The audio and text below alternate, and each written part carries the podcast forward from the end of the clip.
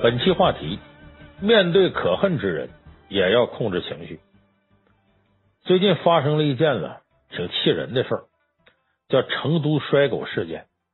咱们可能有的朋友已经关注到了，哎，我把这事情啊，简单给大家呀复述一下。说成都有个小女孩啊，小吴，她养了一条挺可爱的柯基犬，养好几年了。那咱们养过狗的朋友啊，都知道人和狗的这种感情。养时间长了，把这宠物狗啊看着跟自己家里人一样。结果有天晚上呢，呃，这女孩收拾屋子，门没关好，这柯基犬呢就自个儿跑出去了。这小吴也不知道，以为这狗呢在哪个角落待着呢，就和朋友一块出去吃饭了。等回来的时候已经半夜了，才发现这狗没了。那赶紧找吧。到这个小区保安室一问呢，保安说了，说你那狗我看见了，跑我这儿来了。后来让两个男的给领走了，这俩男的还留下门牌号了。那就找这俩男的呗。结果这俩男的说不好意思，我们也不知道谁的狗，我们也没法带，所以就直接把它送人了，送给一个姓何的女老师。就这么的呢，这小吴呢就通过这俩男的和这个何老师联系上。按说这事情到这儿吧。应该挺简单了。说你这何老师，你得这狗是人家弄丢的，你还给人家不就完了吗？没有，这个何老师表现出了非常可耻可恨的一面。先是呢打死也不还，说呀我闺女喜欢还没玩够呢。接着呢就想讹钱，哎，先是让这小吴呢给他买一条一万块钱的名狗，才能把这条柯基犬呢给换回去。后来又反悔了，说你这狗啊我不还了。呃，这这狗的生活费呢，你还得你掏。这小吴这边一个接一个电话，一个微信接一个微信，最后把这个何老师给逼急了，居然威胁上小吴了，说你再这样我就把狗杀了，你再这样我找人收拾你。到后来呢，这小吴也没办法了，通过种种线索呀，找到这个何老师的家，还把警察叫来了。结果这何老师一紧张啊。有的说他想毁尸灭迹，把狗直接扔楼下摔死了；还有的说他想把狗转移，搁绳系上，搁到窗户外头，就没想到这直接掉下去了，意外导致狗的死亡。但不管是哪种说法，这条柯基犬掉到楼下摔死了，这事儿是这何老师直接造成的。那这个事儿呢，你想想，确实挺让人生气。但后边的事儿，可能有很多爱狗人士更加生气了。就是没有相关的法律啊，能够给这何女士啊，让人满意的，让大家都满意的一个制裁。你说威胁恐吓吧，没有发生实质性的伤害，法院也不会立案。你说把狗摔死了呢，狗的价值又不好界定。按照现在的情况来看呢，这个何老师顶多呀是被罚几百块钱，这个结果当然不能让广大网友满意了。那特别是不能让广大爱狗人士满意。所以呢，呃，一些网友就开始啊，主动的替天行道了。那么这一替天行道，这时候这个何老师藏起来不敢露面了。这些网友呢，先是把何老师的电话号码呀、QQ 号啊、微信号码都给扒出来，给他打电话发信息。哎，你不是恐吓人家小吴吗？好，这回我也恐吓恐吓你。据说呢，这事情发生不到十天，他已经接到了几十万的电话和信息。接着呢。网友通过搜索，把何女士的身份证、家庭住址，据说她有四处住址，都给翻出来了。而且在她现在住的地方呢，摆满了花圈、香烛。这个何老师的老公啊、孩子、孩子上学的地方啊，包括这个何老师生孩子的地方，基本都给翻出来了。还有找她老公啊进行威胁的，就让她老公马上说这个何老师藏在哪儿。还有发信息威胁这何老师说把你女儿也摔死得了。结果呢，这个何老师除了提心吊胆之外呢，呃，其实也没有特直接的这种损害。可是有一个网友呢，因为到何老师家里堵门，据说还往门上喷漆，往门口倒垃圾，让警察给抓了个现行，被拘留了六天。那么这个结果呢，肯定不是网友们期待的结果。而且呢，这个何老师的老公还表示啊，下一步要起诉所有参与人肉威胁骚扰的网友。可以说，如果何老师的老公真这么做，有理有据，有法可依。很多网友甚至因为出这口气，会遭受到法律的惩罚。那么这个事情呢，很多网友不理解，说这这个何老师是真可恨，赖着人狗不还，还想讹人钱啊！后来还把人狗弄死了。你说这种事情还有比他更缺德的吗？还有比他更可恨的吗？而且他明明有错在先，为什么我们这些替天行道的网友先倒霉呢？其实，这道理很简单，就是你在面对可恨之人的时候，你也不能不理智，也不能随意发泄情绪进行处理。这就是咱们情商里面常说的问题，就是情绪控制。那么今天咱们这期四大名著情商课就给大伙说说，你面对这些可恨之人，我们为什么要控制住情绪？怎样才能控制好自己的情绪？那么面对这些可恨的人，为什么我们要控制情绪呢？有三个原因。第一个，情绪激动，你容易造成误判。就说这个人是不是可恨之人，可恨到什么程度，有可能你情绪一激动带来了误判。第二个呢，是你主动实施的对他的惩罚行为，很可能起不到惩罚效果，还造成了自己损失。第三个呢，可能背后有些别有用心的人在挑拨，你就容易上人当。那咱们呢，就把这个三个原因呢，给大伙分头说一说。首先，第一个呢。我们说情绪激动容易造成误判这种状况。现在咱们的网络时代啊，有很多自媒体知名的大 V 什么的，他为了抓眼球呢，啥都敢写。因为这些人本身他不是记者，也没有记者应该有的情操跟职业素养。记者本身报道新闻呢是要探究真相的，而这些呢自媒体知名大 V 呢，他不具备探求真相的能力，甚至都没有探求真相的愿望。往往一个事情呢，刚刚爆出来，还没经过调查，他就赶紧呢写了东西发出去了。因为对于这些人来说呢，新闻的时效性要比真相更重要，他要的是自身的影响力。所以网友经常会发现这么一种情况：就很多事情从一开始报道到后来这事情结束，这个中间剧情不断的反转，比些这个悬疑大片反转的都快。你看那个以前我在节目里也给大伙说过，就是陕西榆林那个孕妇跳楼事件，因为太疼了，要求剖腹产，结果她老公不让，这孕妇疼的都给她老公跪下了，她老公就坚持你非得顺产，最后孕妇生不下来，跳楼自杀了，一尸两命。这个事一出来呢，网上都炸锅了。那个时候什么微信呐、微博啊、朋友圈到处都是骂那个孕妇的老公的。有很多自媒体的大 V 洋洋洒洒写了不少啊，条理清晰、咄咄逼人的文章，讨伐她老公，骂她老公是渣男。咱们看有很多很有名的鸡汤的公众号，哎，都发了这文章了。那么顺带着呢，也讨伐全中国的渣男。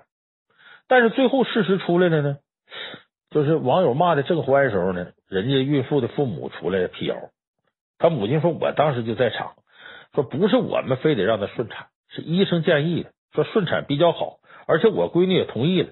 谁知道后来她能疼的跳楼呢？当然，你也可以说这是一面之词，但是起码你一面倒的骂孕妇的老公，这肯定是有问题的。就是这里头事实的真相，如同罗生门一样，需要我们一层一层探究。你得等所有的逻辑成立了，事实清楚了，你再骂也不迟。那仅仅是因为有人在网上一点火，很多人跟着就喊了。我不客气的说，什么叫一犬吠形，百犬吠声呢？一条狗先叫了，那一百狗叫，不是因为看着啥了，而是听着一个狗叫了，跟着就都叫。这个就有点没意思了。为什么没意思呢？你被你的情绪所左右了。所以，就是这个时候，人在情绪激动的时候，容易做出不理智的判断，容易跟风。这样很多片面的报道呢，很容易让旁观者偏离真相，甚至酿成大错。你看陈凯歌导演当年有个电影叫《搜索》，就是一个非常好的例子。那里边呢，高圆圆扮演的一个白领丽人叶兰秋，被医院告知说得癌症，活不长了。他知道这噩耗之后，那肯定很受打击。坐公交车呢上班，一路上失魂落魄的。结果有人就让他给老大爷让个座。你说他这时候还哪有这心情？就随口回了一句：“嗯，我不让你坐，你坐我腿上。”结果就这么一句话，被王珞丹扮演那个小记者给录成视频传到网上。这一下网上炸了，网友对他进行各种人肉搜索，让这叶兰秋寸步难行，到哪儿都能被认出来。卖东西呢不卖给他，旅店也不招待他。你说本来人在得了癌症之后啊，他挺难的，这么一来就更难了。最后这叶兰秋呢，求生意志彻底消失了，后来干脆跳楼自杀了。这时候呢，很多网友知道真相了，已经晚了。你想叶兰秋的自杀是不是所有参与其中的舆论攻击的推波助澜的人共同造成的？这肯定是大家都有责任。可是发生雪崩的时候呢，没有一片雪花觉得自个儿有责任。这就是说，集体无意识带来的这种悲剧。所以不光是我刚才说这片面报道，有的时候呢，网友也会用习惯性的思维进行过度解读，最后传播出来的一个不是真相的真相。很多人情绪一上来呀，他只相信自己愿意相信的东西，哪怕真相出来了，他都不愿意看，他就沿着自己情绪。比方说，有的人曾经在某方面受过伤，遇到类似的事儿，他本能的按照原来他憎恨那个方向进行打击、进行炒作。至于真相出来什么样，根本不在他考虑范围内，他就是发泄自己情绪。我说这样的网友，很大程度上讲，多少有点缺德，有点太自我了。你看前一段时间。那个闹得沸沸扬扬那个江歌刘鑫案刚出来的时候，说江歌呢被她闺蜜的前男友给杀了，当时就有网友过度解读，说你看谁都不杀，为啥杀他呢？一定他第三者插足了，害得人家两个人分手了，呃，他又不和人家好了，造成这个结果。最开始的时候，这个猜测在朋友圈里还真有人信，还真有人讨论。后来结果出来了，那当初做出这种推断的人，你现在心里难受不难受？你后悔不后悔？你这样做有意思没意思？你在扩大这种舆论，所以说呢，情绪一激动啊，人可能就不理智。在法律上来说，一个人在接受审判之前，你还得叫嫌疑人，不能叫犯人。法院都存在误判，存在冤案，那咱们一个旁观者又凭什么去认定一个人是不是真的有罪呢？所以我说，面对舆论发酵的这些可恨之人，首先咱们要理智判断。就像那电影是让子弹飞，让子弹飞一会儿，等一等事情的真相都出来，我们再做判断，不要盲目在网上形成铺天盖地的道德审判，这个就没劲了。那么刚才我说这是一开始判断，如果你进行了不理智判断之后，接下来呢，你开始了你自己自以为是的惩罚行为，这样你不仅起不到效果，有可能你自己还会扩大损失。就是对所谓这可恨之人的惩罚行为啊，容易损人不利己。你像这种事情啊，咱要拿四大名著举例子，我估计孙悟空啊是最有感触的。当初呢，他刚被唐僧从五行山底下救出来的时候啊，呃，挺开心，保着唐僧西天取经。没想到一出山呢，先碰上老虎了，让他打死了。这时候唐僧还夸他，啊，真是我的好徒弟，有本事。结果第二天碰着一伙强盗，总共六个人。照理说，以孙悟空能力，使个定身法收拾收拾他们就可以了。没有，孙悟空非要证明自己能力，把这六个人都给打死了。你看这六个劫道的强盗啊，虽然可恨的，罪不至死。所以唐僧一生气呢，把他给骂一顿。所以孙悟空一受委屈呢，得了，我呀扔给唐僧不受这气了。哎，我干脆回花果山了。等赤霄他回来呢，唐僧那边准备着说白了。这紧箍咒正等着他，结果这个金箍伴随着孙悟空整个一个西天取经，可以说孙悟空为了这事付出了惨痛的代价。到后来呢，这个《西游记》快到结尾的时候呢，呃，这个孙悟空呢路过大富豪寇员外家，师徒四人从寇员外家离开之后呢，又遇到强盗了。这时候孙悟空就理性多了，他呢，呃，拔出一根毫毛，变出绳子，把强盗捆起来，挨个审问。说你们都怎么回事？到哪儿了？干了什么坏事？然后把强盗抢的财物啊都弄回来。他这时候也挺冲动，说这些该死强盗打死他得了。后来一想到那惨痛的教训，得得得得，咱学乖了。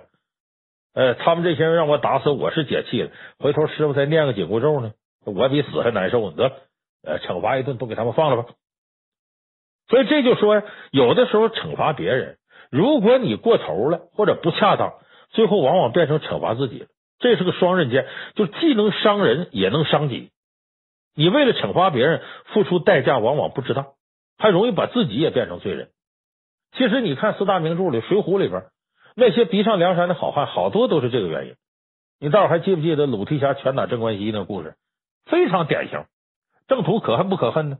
这郑屠户可恨，啊，想要霸占人金翠莲，又蒙人钱，又怎么的？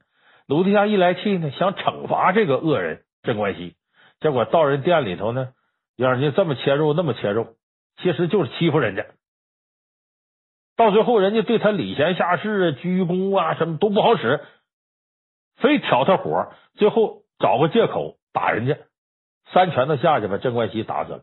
其实这事鲁智深做的非常过，他比这镇关西这臭流氓做的还流氓。所以为什么说水泊梁山起义这些什么英雄好汉，多数是地痞流氓恶霸呢？就这道理。这个事情上，你搁现在的法制来看，你说得怎么处理镇关西和处理鲁达？鲁达必是杀人犯，死刑啊！而且毫无理由的进行挑衅了，所以就像这样的事儿，你为了惩罚别人做过头了，其实最后你自己遭罪。那么在这个成都摔狗事件这个事儿里头，网友为了去惩罚摔狗的这个何老师，结果自己触犯了法律，成了罪人，被拘留了。而且呢，你把自己变成罪人了，有的时候都不是从法律层面讲，有的时候啊是一种内心上的堕落。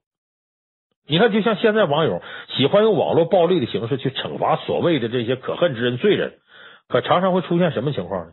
株连九族。就这种事儿，其实是有些网友内心的堕落。就像你看摔狗这个事儿上，这个何老师犯的错，她丈夫有错吗？没错。从网友发的视频看，她丈夫挺温柔和气的。他说了一句：“我对这事不了解，我觉得你们这样对我不太好。”而且根据网友人肉出的信息啊，这两个人四年前就闹离婚了，现在也是分居状态。你说你骚扰人家丈夫，这对吗？看视频的还有人踢她丈夫一脚，你这叫什么事儿？而且更过分的是，网友还把他女儿也扒出来了，而且还是威胁把你女儿从三十楼上也摔下来，还有的说的很恶毒，摔的什么脑浆崩裂，到这种程度就显示了这些网友的变态，这就不是你恨这可恨之人了。你把你内心的阴暗暴露无遗，就这一个事儿，激发了很多爱狗人士的这个爱心，但同时也让一些人的变态心理得以暴露。就你根本不是说可怜什么人道主义，你其实就是想发泄你内心那些阴暗的东西。你看，虽然刚才我说说威胁人家何老师把你女儿从三十楼给摔死，这可能是气话，但是也涉嫌了威胁恐吓。你说他女儿才五六岁，在这个事儿里有什么错？什么错也没有。所以你去骚扰人丈夫、威胁人女儿，这在道德上是一种堕落。这个事情绝对是没有道理的。所以我说，这是我们刚才说的第二点。就你真有一些什么针对可恨之人的惩罚行为，容易最后伤及你自己。就你这事本身没有正当性。还有第三点很重要，它容易让别有用心的人呢钻了空子，有了可乘之机。就是说，对所谓恶人、罪人的惩罚行为，容易让别有用心的人给利用，造成更大的罪恶。你看，前几年网络上有个非常让人愤怒的虐猫案，说有一个叫“猫天使一号”的网友在网上发布很多虐猫视频，大家就非常痛恨这虐猫人，说怎么用高跟鞋把小猫都给踩死，很多人都恨死了。结果这时候呢，又有网友很及时的发布虐猫人的人肉信息，说有一个姓杜的男的，还是研究生。结果就很多人搜索到这姓杜的男的信息呀、给他发各种恐吓的信息，有的尾随跟踪，把这姓杜的男的给吓得天天都不敢出门，出门都得揣把刀，担惊受怕，工作呀、生活甚至健康都受到很大影响。你说这些网友达到惩戒目的呢？没有，让人给利用了。最后真相大白呢，这个姓杜的呃男子是被冤枉的。很多人呢，包括。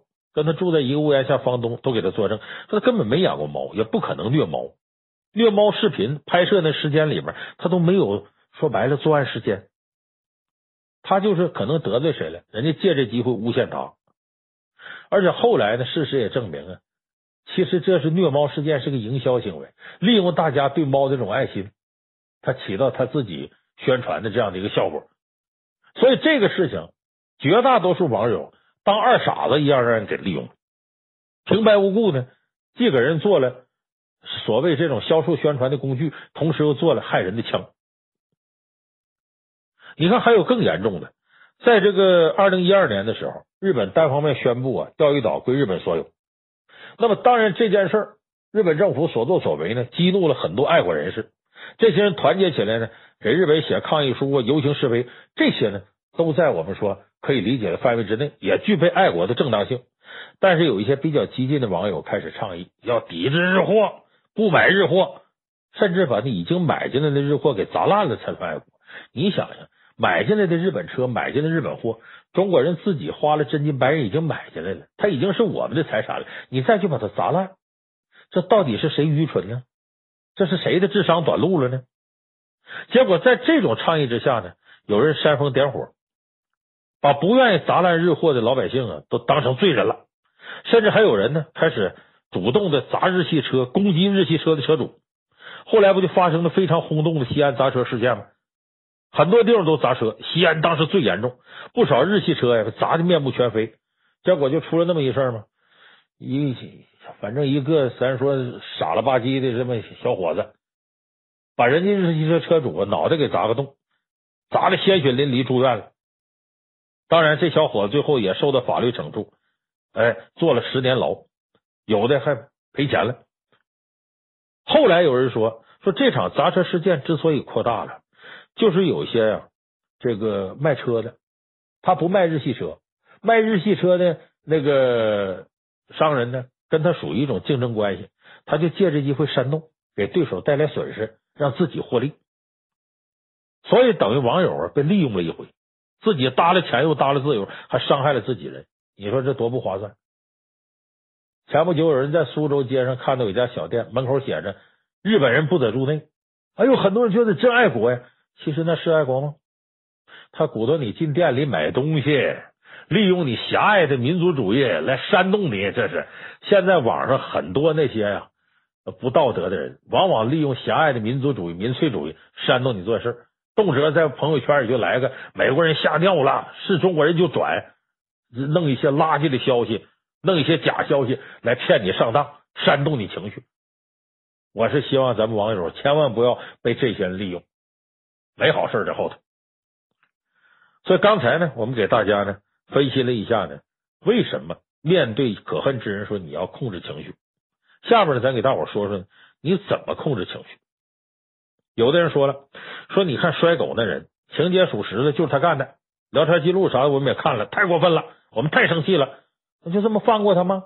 咱就不去主动的做点什么吗？确实，在这件事情上，现有的这个法律它存在着空白，造成了这个摔狗人何老师逍遥法外。第一个呢，是我们国家对于威胁恐吓罪的认定。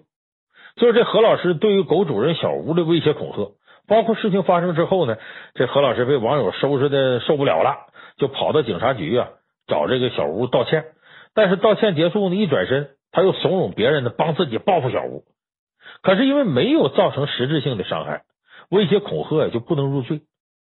这个相比之下，美国对这个恐吓这方面定罪就比我们要谨慎的多，也重的多。你看前年有个美国留学生。在这个社交网站上开个玩笑，说这学期我这么努力，要是还挂科通不过的话，我就让我的老师们尝尝卢刚的恐惧。什么叫卢刚恐惧呢？这个卢刚啊，他也是在美国留学，因为猜测呢，呃，毕业之后呢，没有找到好工作啊，他就觉得呢，自己这是老师的责任，怨天尤人，迁怒于老师，开了六枪，打死了五个老师，还有一个高位截瘫。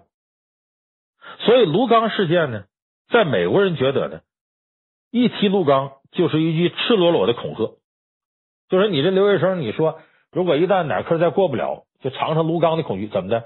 你这分明是威胁，如果你不让我这科过去，我就像卢刚一样拿枪把你打死。所以美国当局把这个开玩笑留学生遣返回国了。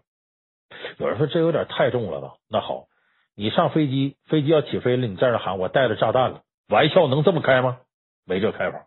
所以美国人对威胁恐吓这方面，只要给对方精神带来压力，就等于你实质上犯罪已经产生了效果。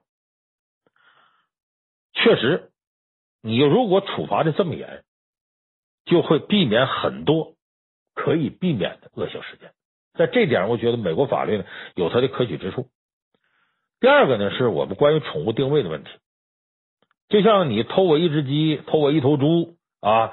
呃，你还我钱，我就能接受，而且呢，市场价格上比较统一，价格好估算。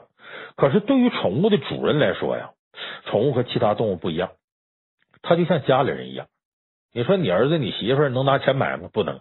你夺走了我的家人，这就不是价格问题了，而是定位定性的问题。那怎么才能在财产上和精神上给予受害者一个相对满意的赔偿？现在来说是个空白，就是宠物一旦出现伤害或者是损失，怎么去估价的问题，怎么赔偿的问题。所以现在法律上呢留下了两个空白，哎，一个是呢对威胁恐吓这方面，呃，好像很难按照现有的中国法律去惩罚这个何老师。第二个就是他把这宠物给弄死了，怎么去赔偿？现有的法律对这方面也是空白。好像根据现有法律，可能这何老师赔几百块钱就够了。那这个明显不足以弥补这个宠物主人小吴的心灵创伤和实际上所带来的损失。所以呢，我觉得就是。网友现在再发泄情绪，你就算把这何老师给弄死，你自己坐牢不用说了，下次可能还会有一个新的何老师出现，这个不是理智的做法。理智是什么呢？通过这样的事件呢，咱们触动法律的完善，通过舆论的力量倒逼法律如何给何老师这样的人定罪，就用法律的武器去保护未来可能受到伤害的宠物，保护宠物主人的合法权益，这个才应该是高情商的人应该做的事情。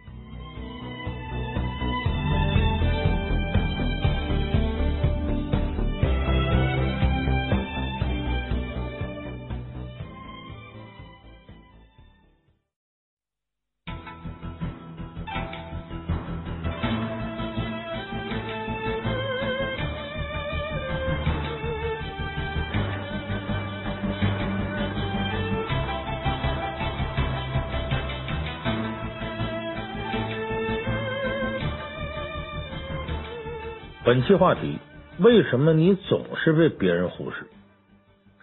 我想很多朋友啊，可能都遇到过这样的场景，就是觉得呀，自个儿被忽视了。你比方说同学聚会，朋友在一块吃饭，哎，你经常会觉得自个儿啊，好像是那个多余的人，就经常别人觉得你可有可无。咱往小了说，说你心情不错的时候啊，说我发个朋友圈。想和朋友一起分享一下自己呃高兴的心情，结果呢，一天过去了，连个点赞的都没有。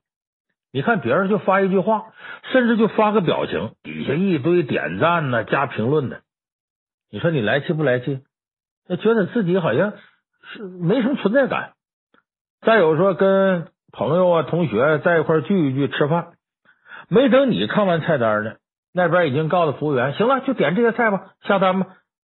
好像你吃啥根本都不重要啊！你看别人在那儿聊的热火朝天，有说有笑的，自个儿呢晾在一边，也插不进话。有的时候想起个话题，想跟别人说点啥，结果你都说好几句了，没人理你。或者什么你呢，正跟一个人聊的挺起劲儿的，突然间呢，半道冒出一人插话，三言两语把你话题都转移了，把跟你聊天的人啊给带到一边去了。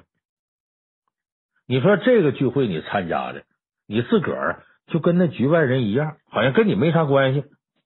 说偶尔的呀，那么一回两回呀，就发生这种情况挺正常。因为你聚会这人多，他毕竟有照顾不到的时候。但是如果要是只要是聚会，总发生这种情况，你总被别人忽视，时间长了，你发现聚会对自己呀，那是一种折磨，一种遭遇。那这个时候。你就得好好找着原因了，就到底是自己身上的问题，还是别人身上的问题？你看，咱们得给大伙仔细分析一下，就说这个聚会在一块儿啊，说话聊天，这个场景里有什么样的规律？你看，咱们平常聊天，你以为说这几个人聊呗，那能有什么规律？那可不是，两个人之间就是一对一的这个交流，非常顺畅，除非是你俩都不想聊这话题。那没办法，只要有想聊的，有想听的，两个人聊一定没问题，他不会中断。那么三个人在一块儿呢，也没问题。你想三个人聊，有一个说的，有一个听的，你旁边那位想呢，我愿意调，愿意听，愿意跟你们聊，那你就参与进来。那不愿意聊呢，你想换下一话题呢，你可以张嘴直接吱声打岔，把这话题带开。就总而言之呢，你们仨人啊。都有说话的机会，能形成气场，也比较合适。但是人多了就不行了。你比方咱按照最低标准，就说四个人，四个人聊天会出现问题，因为交谈的某一片段呢，一定是以其中两个人为主，哎，一个在那儿痛不兴烂贱说，另一个在这聚精会神听。这时候你呢，想表达一下自己观点，想把这话题带开呢，那可不是你一人的事儿。为啥？你想把这话题带开，那旁边还有第四者呢，他也要带开这话题。所以这时候你俩之间呢，想当主角，就存在着竞争关系。所以不论是谁输谁赢，必然会有一个人得不到说话的机会，他就会生气，就会感觉到被冷落。所以大家曾经听过那么一句俗话吧，说的很有道理，叫一个女人独角戏，两个女人对台戏，三个女人一台戏，四个女人拆戏台，哎，就要把这角儿给搅黄了。所以这个道理你大伙琢磨琢磨，就是一旦聚在一起的人多了，这时候就体现了存在感的重要性。如果你的存在感比较低，就说别人对你的认同程度很低。你就容易被人忽视。那好，咱们先来分析一下，就是从我们自己这块找原因。你为什么被人家忽视？是因为你的存在感比较低。你的存在感为什么比较低呢？这里边有两种情况，一种呢是你本身能力你就弱，你说话就没意思，就干巴，就没营养。第二种呢是你性格特别内向，你不主动出击，你始终被动。就这两种情况造成你的存在感比较低，咱们分头给大伙分析啊。你看，第一种，刚才我说说你这人能力就比较弱，说话就没内容、没营养，别人不爱听。这个呢，我给大伙举个例子，在去年还是前年呢，网上曾经发起过那么一个投票，说如果说呀，呃，《西游记》里边这师徒四人西天取经，他是一个团队的话，那么你。捧谁？搁现在时髦的话，你给谁打 call？就你是谁的粉丝？这样网上有一个投票，结果呢，当然孙悟空就没什么悬念。呃，这齐天大圣斗战胜佛，毫无悬念的是获得第一。猪八戒呢，呃都说很有女人缘，票数第二。说往下是谁呢？很多人往下得唐僧啊，精神领袖啊，尽管磨叽点吧，那毕竟他这个还是有存在感的师傅嘛。哎。有意思了，排第三的是沙僧沙和尚，而且他得票呢，跟猪八戒挺接近，没差多少，就微弱的这个劣势。排垫底儿的谁呢？唐僧。这个跟我们预想当中结果不太一样，因为我们说这存在感呢跟地位也有关。你唐僧本身地位高啊，毕竟是金蝉长老转世啊，呃，这个师徒四人里头唯一的这师傅就是他呀。那仨二徒的，照理我们感觉好像啊，沙和尚、沙僧啊，应该存在感最低，票数最低。为什么呢？你看，论这个降妖伏魔呀，这个哥仨一比呢，他能耐最差。哎，他这肯定打不过孙悟空，猪八戒比他强点。那么几次出手降妖伏魔呢？输的时候多，赢的时候少。而且他经常啊陪着唐僧一块儿啊，被妖怪给抓走了。所以这武上他不行。你要说论文呢，唐僧熟读佛经，那大道理一套一套的，那不知道比沙和尚强多少。要怎么他是师傅呢？而且这个沙和尚呢，性格比较木讷，他不像孙悟空那么火爆，也不像猪八戒八面玲珑，知道怎么逗乐解闷啊，知道怎么这个呃溜须拍马呀，给师傅这个讨欢心呢。反正这感觉这沙和尚好像什么都不行，反正就能出点力气似的。扛个行李啊，跑个腿啊，没技术含量。所以有人觉得说，这沙和尚啊，在《西游记》这四个人里头啊，他能提供的价值最低。按道理来讲呢，存在感是应该这几个人是最低的。可他为什么他得了那么些票，都超过了唐僧，接近猪八戒呢？咱们分析一下啊，这个就是你的能力低，不等于你存在感就低。所以沙僧是怎么做到能力不强的时候还有存在感呢？这个值得咱们好好分析分析。你看，咱们先说沙僧有那么几句经典台词，咱很多朋友都知道，这在网上大家都臭了大街了。说沙僧好说：“大师兄，师傅被妖怪抓走了；大师兄，二师兄被妖怪抓走了；大师兄，师傅跟二师兄都被妖怪抓走了。师傅，你放心，大师兄会来救我们。你从这几句话里，你能看出什么来呢？这沙僧啊，好像什么都干不了，整天就知道有事啊找大师兄，哎，找孙猴。但是这一点，他恰恰说明了他有自知之明，他知道自己能力弱，知道我不行，他自己清楚，说我没这能耐呀，把师傅给救出来，我就老老实实呢，给大师兄传递情报。哎，我在第一时间告诉你，大师哥，这个师傅被抓走了，被抓哪儿去了？其实这一点很重要。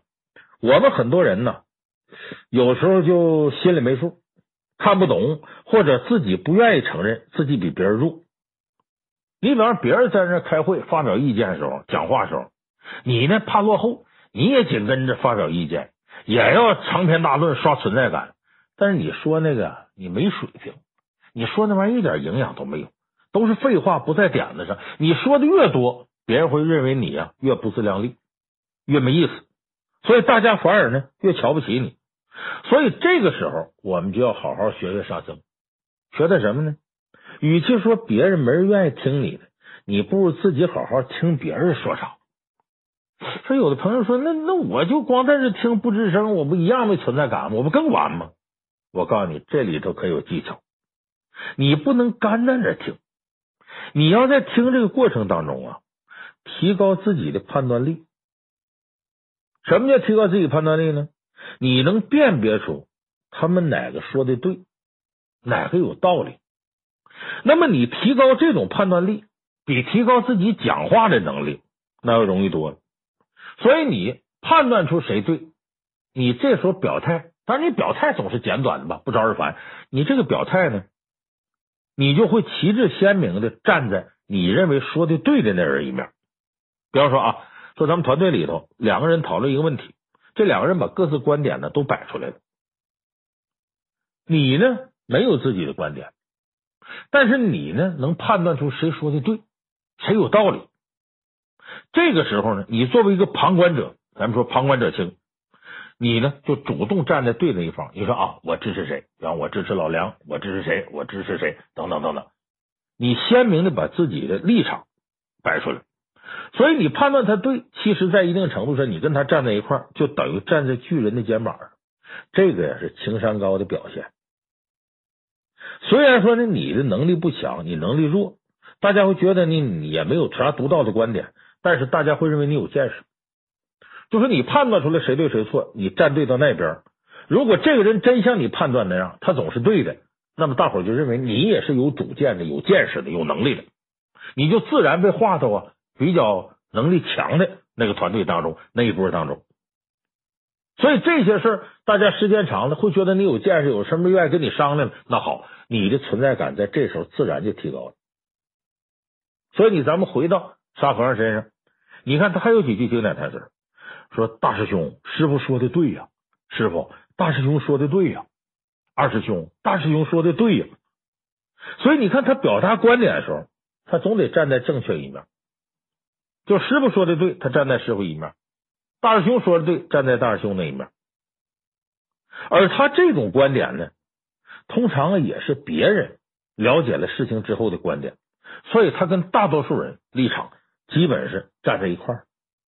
那咱举几个例子，三打白骨精的时候，唐僧要把孙悟空撵走，这沙和尚跟唐僧说：“说师傅，你愿这个大师哥把这个呃普通老百姓给打死了？其实不是，这几个人是妖怪。为什么呢？大师兄当年大闹天宫的时候，在太上老君炼丹炉里炼出火眼金睛，他看的东西比我们看的东西准。他要说妖怪，不会有错。”你看，事实证明，唐僧当时尽管没听，照样把孙悟空撵走了。可是大家都知道，沙僧说的是对的。这就不像猪八戒呢，这时候啊也不顾大局，挑拨离间啊。唐僧还不识好坏，把孙悟空撵走了。所以这个时候，大伙看沙僧相信孙悟空，整个这里头就这么一个明白人。所以你要是旁观者的话，你就会觉得沙僧这个人有见识。不光是这样。沙僧不仅在判断上有一套，他在人情世故上也有属于自己的一些独到的东西，而这些东西呢，他并不是长篇大论，而是在关键时刻他摆明自己的立场。这一点也和你说话能力强不强没有直接关系。沙僧照理说呢，在师徒四人里头，他是比较没有话语权的。可是你看，当年过火云洞的时候，碰着红孩儿，这孙悟空一打听呢，自个儿师傅唐僧啊，让红孩儿抓走的。红孩儿是谁呢？土地爷告诉他，大力牛魔王的儿子，跟铁扇公主生的。哎呦，孙悟空乐坏了，说这事儿好办了。为啥呢？自己当年从菩提子老祖那儿学了本事，回到这个花果山的时候呢，曾经跟地面上这些妖魔鬼怪呀拜过把子。说我曾经跟他爹大力牛魔王拜把子，我们俩是把兄弟。说这事好办了，我侄子你看把我师傅抓走了，我去认亲去啊！我这个一认亲一要师傅，肯定就回来了。他要去的时候，沙和尚就提醒孙悟空说：“师哥呀，你们那所谓的亲戚啥亲戚？那是干亲。牛魔王是你啊，干大哥，那不是亲大哥。再说了。”这事是五百年前的事儿，那时候还没有红孩儿，谁也不知道。何况就别说干亲，就是真亲戚，你都五百年不走动了，那也都远了，说话不好使了。我说沙和尚对人情世故的了解太透彻了。孙悟空呢，自以为是，不信这个，去，结果让红孩儿三昧真火这给烧的，那眉毛胡子燎了个够呛。所以说，你看。沙和尚这时候的判断，他总是能够把最准确的立场牢牢的站稳。所以我说呢，这个让我们感觉沙和尚在取经团队里头啊，他的地位很重要。观众心里也有这么印象，觉得这个人老实，但是踏实，有见识，有判断力，所以他自然就收获了很多粉丝。所以我们说呢，如果说你觉得你自己的能力不强，人微言轻，就说你这说话呀也没人听，也没有存在感，那你这样，那我就不说，我就听你们说，然后听完了我判断谁说的对，谁说的错，然后呢，我站在对的一面，表达自己的立场，大伙自然会认为你有见识，会把你划到能力强那波去。所以这是自己能力弱的时候一种方式。那么第二种情况呢？你没有存在感，总被别人忽视，是因为啊，你性格太内向，不主动。就说你这个性格内向的人呢，不愿意说话，做事呢往后去，不愿往前去，那你的存在感自然就不高。咱们举几个常见例子吧，说你跟几个朋友啊，就是周末一块出去玩去，说出去玩呢，说准备找个地方吃饭，人家征求你意见呢。你发现这里头总有那么一两个人啊，没意见。你们说吧，上哪儿吃这也行，吃那也行，行，我啥都行，随便。时间一长了，你会发现没有人再征求他意见。为啥？你跟他问他也白问呢？你一说他他随便，你你说问他不多余吗？所以这人遇事不往前抢，总往后退，太内向，这个事情呢，就造成了他的存在感比较低。你看这个《西游记》里边也有这样人。比方说白龙马，白龙马呢，他的出身大伙都知道，西海龙王的公子，因为呢，呃，犯了天条了，呃，最后呢被贬下来，然后西天取经是赎罪，让他呢变成一匹马给唐僧骑。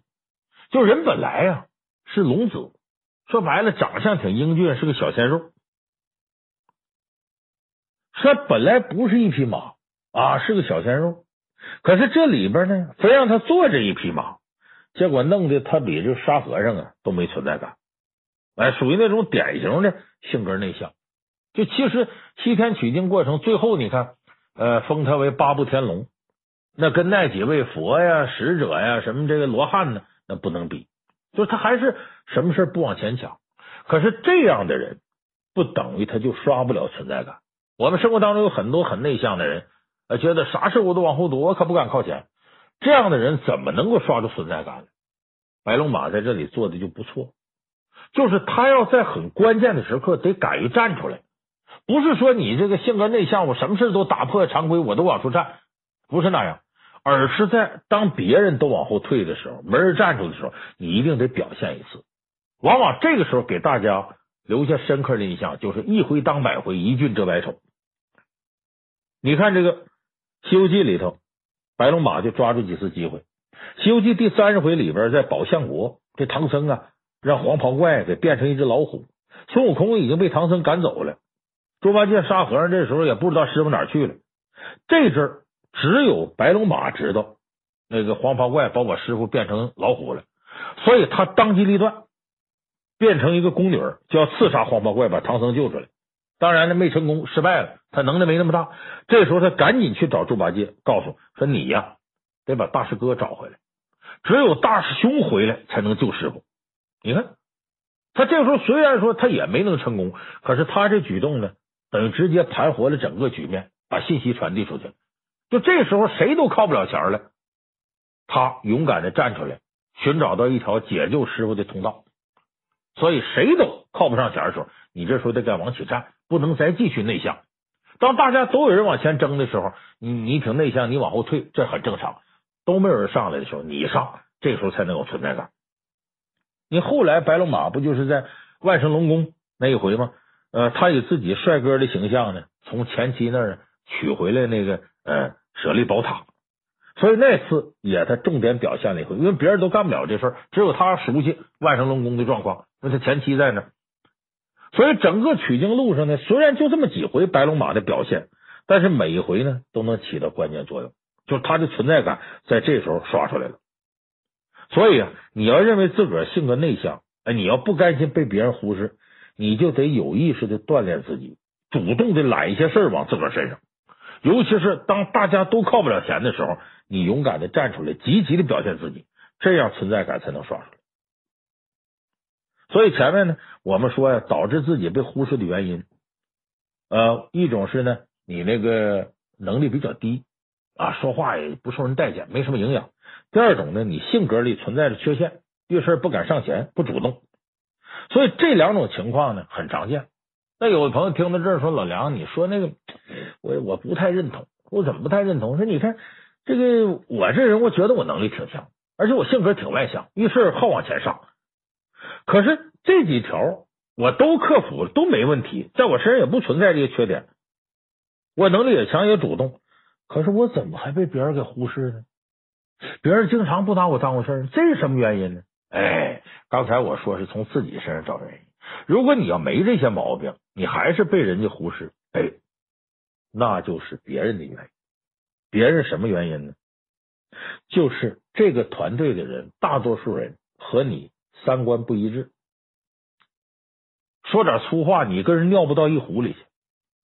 他们那些人想法一样，你和他们想的不一样，你当然容易被忽视，容易被排挤。咱举个例子，三国里头，十八路诸侯讨董卓的时候，这几个头目，袁绍啊、袁术啊、张邈啊、曹操啊，这些人呢，打小就认识，就说他们是发小呢，也不为过。当年他们在一块儿啊。呃，这架着鹰啊，牵着狗啊，啊、各地方打猎呀，啊，在一块能玩到一起，而且还干些挺荒唐的年轻人的事。而哥几个在一块呢，也没啥矛盾，处的比较好。后来呢，一天天长大了，成长了，因为各各自前途各奔东西。但是呢，过去那时候相处的美好印象还在，所以他们在十八路诸侯讨董卓这个大旗之下呢，能团结在一块。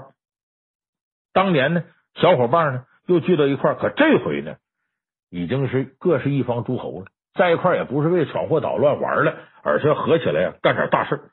这事本来应该挺好，而打董卓呢，呃，保护这个汉朝的皇帝呢，这也具备正当性、合法性。但是打着打着呀，曹操曹孟德在这里边是比较有见识，他突然发现有点不对劲儿，怎么不对劲儿呢？说咱这一大批人里边啊，包括当年这些小伙伴、好朋友、决策层这些人，好像就自个儿关心怎么打败董卓，别人好像都不怎么关心。你看他自己出了很多力，又是组织开会商讨啊，又是安排排兵布阵出兵啊，可他说的话，别人就跟没听见一样。不光是他执行起来感觉到没人动，甚至还有人呢。给他添了一些阻力，添了一些麻烦，他这些小伙伴的参与度啊，也好像一天不如一天，就没人拿他当回事了。他说了也不算了，说了也没人听。当时啊，他就走心了，说是干脆吧，我这个既然这样，道不同不相与谋，我就别干了，我撤吧。可又一想，不行，打董卓这个事儿啊，不能功败垂成啊，还得尽量把关系维护好，别闹僵，大伙一起干大事。结果呢，越往后曹操越失望。董卓后来呢，带着皇帝啊，从洛阳啊跑到这个长安。曹操一看好机会啊，在后头追呀，一定可以打胜仗啊。结果呢，他是出兵了，其他人按兵不动。结果他人单势孤，半道碰着吕布了，打不过吕布，让吕布啊把他这个兵马打的丢盔卸甲了。曹操自己命差点没丢了。等他回到十八路诸侯这联盟大营里一看，鼻子差点没气歪了。怎么事呢？自个儿在这出生入死打董卓去了。你看剩下那些人，袁绍、袁术他们。啊，一个个烹羊宰牛在那喝酒呢，那个高兴啊！